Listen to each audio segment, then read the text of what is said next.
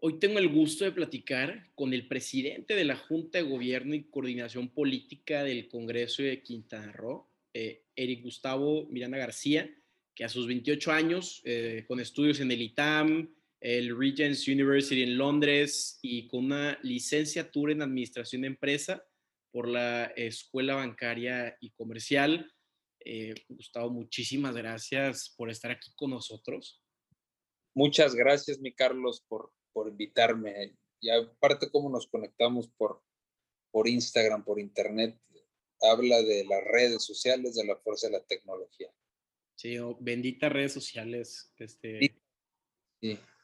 Eh, platícanos un poco, Gustavo, este, tu trayectoria, de dónde salió este gusto por la política. Oye, a, tus 28 años de edad, no muchos pueden decir que son presidentes de, alguna coordinación y menos de un estado como Quintana Roo.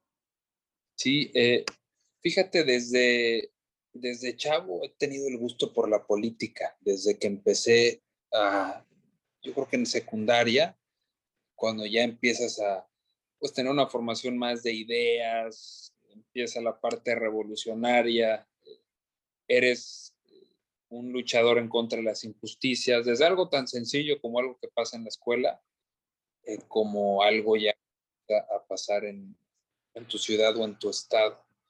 Entonces, eh, siempre fui muy, muy así, alguien que, que, luchaba en contra de las injusticias y entendí que, que la participación en la política era algo que, que quería para mi vida.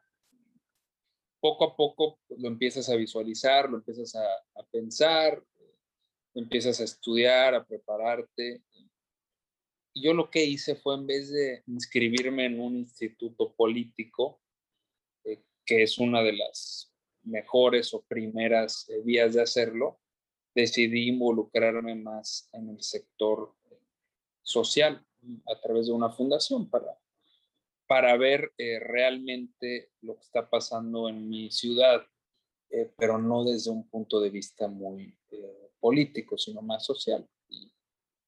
Y, empezando a ver, a ver pues la realidad de lo que estaba pasando en la ciudad, creé una fundación que, que, pudo trabajar de la mano con, con la empresa que tenemos en la familia y, y pues empecé a hacer un labor eh, social aquí en Cancún en las colonias irregulares y en un ejido que tenemos, lo cual eh, pues te muestra las dos caras que tiene Cancún, como tenemos las playas del Caribe y esta burbuja en la zona hotelera donde el turista llega y es lo único que ve, pues tenemos eh, toda la zona donde viven toda la gente que trabaja en los hoteles y zonas que ni siquiera tienen los servicios básicos de agua potable, luz, pavimentación. Entonces la fundación me ayudó mucho a, entender esa realidad y a llegar con una cara social yo lo que te diría a ti y a tu público es que muchas veces lo primero que tienes que hacer es lograr gestionar algo para tu comunidad o para un vecino. Eh, si logras ser gestor de tu comunidad, por, por algo más sencillo que parezca, es el primer paso para poder eh, ser gestor o, poder convertirte en un actor público. ¿Qué puedes gestionar? Pues desde el parque de tu colonia, si no hay iluminación en la calle, eh, si alguno de tus vecinos eh, necesita apoyo legal para algún trámite, desde que participas en solucionar algún problema, te estás convirtiendo en un gestor. E insisto, desde algo muy sencillo hasta eventualmente algo más grande. Entonces a mí me ayudó eso, convertirme en un gestor en temas de salud, en temas de, de la comunidad, de la zona y, poco a poco pues empecé a crecer el movimiento y, así fue, decidí inscribirme como aspirante a candidato independiente, eh, me registré y ahí inició el camino político.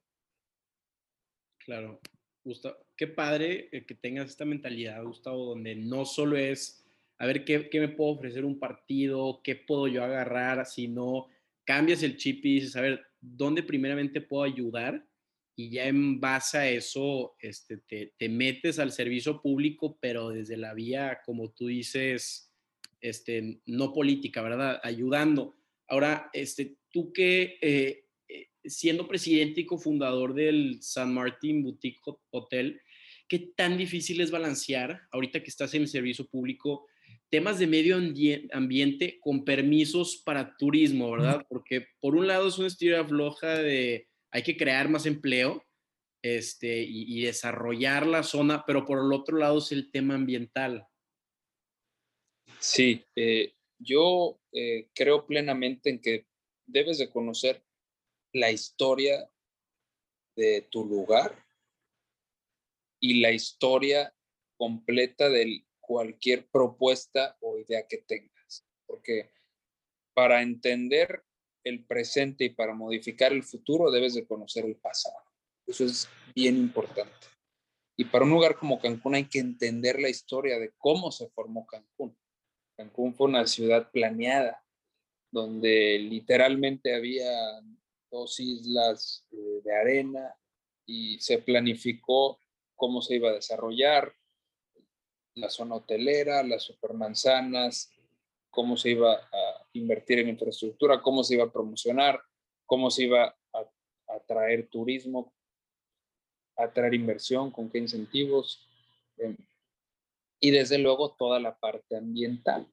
Entonces, eh, pues ser muy realistas el desarrollo es lo que hace que hizo, perdón, hizo que Cancún se consolidara como el destino número uno de Latinoamérica, obviamente el destino número uno de México, eh, y ha generado tanto ingresos para, para el país, no solo para el Estado.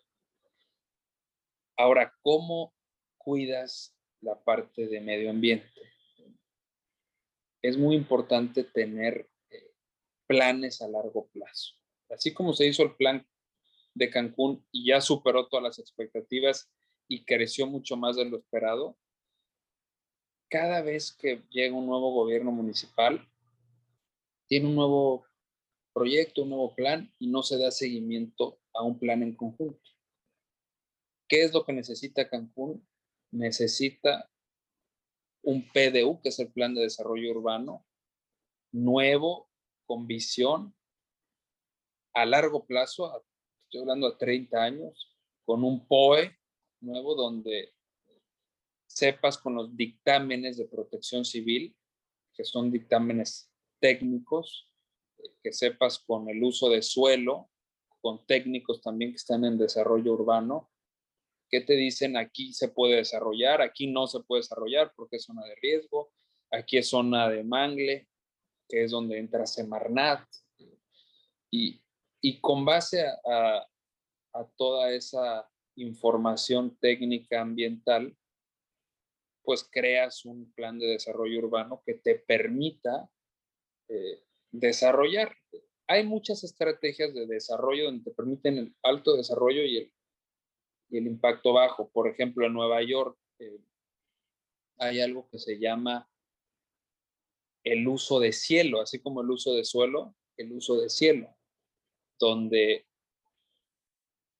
ya saben en su plan que tienen eh, permitido impactar tal número de, de pisos y tal número de llaves, por ejemplo. Entonces, tú, tu edificio, si tienes un lote de tantos metros cuadrados, puedes crecer a 50 pisos, por darte un ejemplo. Pero tú eres un edificio que solo tiene 30 pisos y ya no vas a construir 20 pisos más, porque ya tu edificio se hizo hace 30 años y, y así te genera ingresos. Tienes el derecho a vender esos 20, pisos, esos 20 pisos que no estás usando a alguien más. Entonces, puede haber alguien que desarrolle 70 pisos, pero le compró ese espacio extra al que tiene, al que no lo va a utilizar. Entonces, eh, no impactas en lo general eh, lo, que se, lo que se tiene permitido desarrollar, pero tampoco frenas al que quiere invertir más. y al que ya no pudo invertir más, hasta le generaste otro ingreso. Entonces, ese son el tipo de políticas públicas que te permiten desarrollar, invertir, crecer, pero nunca pasarte de la línea que te permita la técnica militar. Claro. Ahora, diputado, eh, te tocó un estado, eh, siendo coordinador y, ahorita presidente, donde hay varios temas eh, que, son, que son complicados, ¿no? Como es la, la inseguridad, este, como has mencionado en una entrevista, que no quieres que Cancún se vuelva a Acapulco.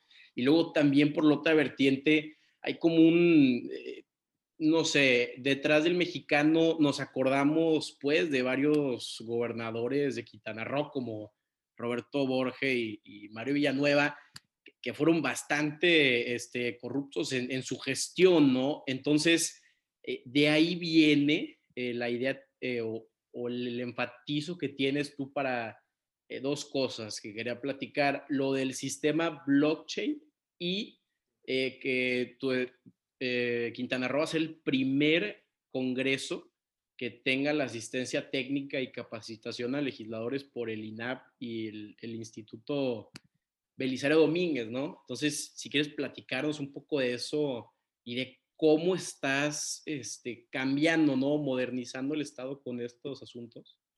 Bueno, somos el primer eh, Congreso, el primer Parlamento en todo el continente americano en utilizar el sistema de blockchain. seguramente han escuchado de las criptomonedas, de Bitcoin, de toda esta industria que se está generando y de cómo son completamente transparentes y descentralizadas. La verdadera fuerza de las criptomonedas no es la criptomoneda, sino la tecnología que hay detrás. Esa tecnología es blockchain. Es un sistema que eh, no te permite hacer alguna modificación a través de un usuario específico eh, o a través de un servidor en lo específico. De lo que entiendo, en resumen, te garantiza completa transparencia y siempre te guarda la trazabilidad de todos los cambios que se hicieron. Entonces, si tú presentas un documento y le haces distintas modificaciones, ese documento final siempre va a tener el historial de todas las modificaciones que se hicieron, lo cual eh, te impide que, que puedas hacer algún, algún mal manejo para recursos públicos o para una ley, que es lo que pasa en todos los parlamentos, donde tú presentas una iniciativa de ley, pasa por todo el proceso legislativo, se sesiona en comisiones, que es donde discutimos, debatimos. Ese debate y esa votación se redacta en un dictamen. Y ese es el dictamen que se vota en el Pleno. Y es lo que se vota como ley o como modificación. Claro. Pero quien redacta ese dictamen es un jurídico, no es un diputado. Pues imagínate un dictamen de 10 hojas o 20 hojas o más. Y normalmente hay 10 puntos, 8 puntos a tratar en una sesión. Estamos hablando de distintos dictámenes. Entonces, eh, no necesariamente un diputado lee todo el dictamen, toda la, la nueva ley o la modificación o el punto de acuerdo durante la sesión. Se va, se va con el entendido de lo que se discutió, se argumentó y se votó. Y jurídicamente una letra, una coma, una palabra te hace toda la diferencia. Entonces ha pasado que votan no necesariamente lo que se trató en comisiones. ¿Qué es lo que se está haciendo con este sistema que si el jurídico o alguna otra persona hace alguna modificación, siempre va a llevar el documento esa información. ¿Quién lo modificó? ¿Cómo lo modificó? ¿Cuándo lo modificó? Etcétera.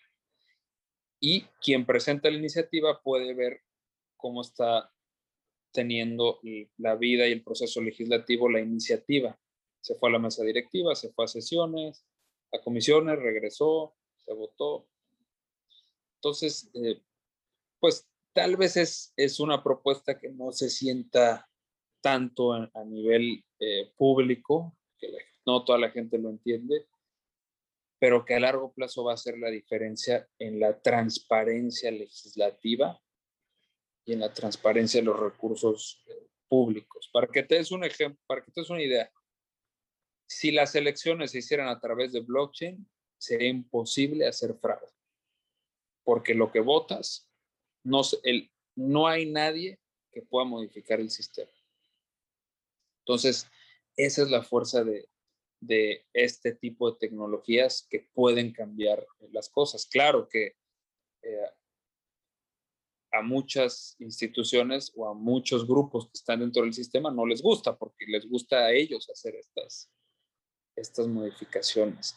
Entonces, pues es un granito de arena que, dejamos, que somos pioneros en el país y que esperemos que en un futuro los demás congresos, la Cámara, el Senado de la República, los gobiernos estatales, municipales y el Instituto Electoral algún día migre a este tipo de, de tecnologías. Ahora, Gustavo, déjame ver si entendí, porque digo, yo no soy diputado y no sé qué pase dentro del Congreso o qué tan común es que se vote en el Pleno y a la mera hora se, se modifica o, se cambian algunas cosas o se interpretan de otra forma para cierto grupo de poder y lo que el blockchain haría es que dejaría un historial sobre quién está modificando estos asuntos. Exactamente. Eh, ¿Qué pasa? Tú presentas una iniciativa, por ejemplo, de ley, una modificación. La iniciativa va a la mesa directiva. La mesa directiva es el que el grupo de legisladores que se sientan en, el, en la tarima. Ellos son los que le dan lectura a los temas y lo turnan a comisiones. Este es un tema de una modificación a un impuesto. Se va a la Comisión de Hacienda y a la Comisión de Movilidad. Bueno, en las comisiones, los miembros de esas comisiones discuten esa modificación. El dictamen es el resultado de esa discusión y de la votación primero en comisiones. Primero se tiene que aprobar en comisiones. ¿Qué es lo que se va al pleno donde votan todos ese dictamen, que es el resultado de esa comisión? Y ahí es donde hay muchas eh, mañas y muchas veces eh, pues no se vota necesariamente lo que, lo que se discutió muchas letras chiquitas. Entonces, este sistema, para empezar, lo que hace es que al que presente la iniciativa pueda ver todo ese caminito a través de un código QR, siempre lo va a estar viendo. Y también, pues va a llevar el historial de, todo, de todo el, el proceso, quién lo abrió, quién lo modificó, cómo lo modificó, etc. ¿Has tenido eh, presión o, una falta de entendimiento acerca de estos temas de blockchain con, con tus compañeros de bancada que son más grandes o son de la vieja escuela? Sí, ha habido mucha desinformación. Eh, pues los medios, seguramente los mismos grupos que están acostumbrados a hacer sus mañas, pero en general lo entienden como un cambio positivo porque esto va de la mano con la digitalización de todo el Congreso. Antes se presentaba un oficio de un departamento a otro, se imprimía un oficio, se llevaba caminando a otra oficina, se sellaba, y ahora no, ahora todo se hace a través de un correo, hay un sistema que todos utilizan, hay un sistema, una plataforma muy pública que es Teams también, donde todos pueden tener chats. Eh, entonces, eh, ha habido una digitalización. Las comisiones ya pueden sesionar de manera virtual. No necesariamente tienen que ir todos a la capital a reunirse para sesionar. Entonces, eh, lo ven como un cambio más a toda la digitalización que se hizo del Congreso. Y por ende, en su mayoría lo entienden como algo positivo.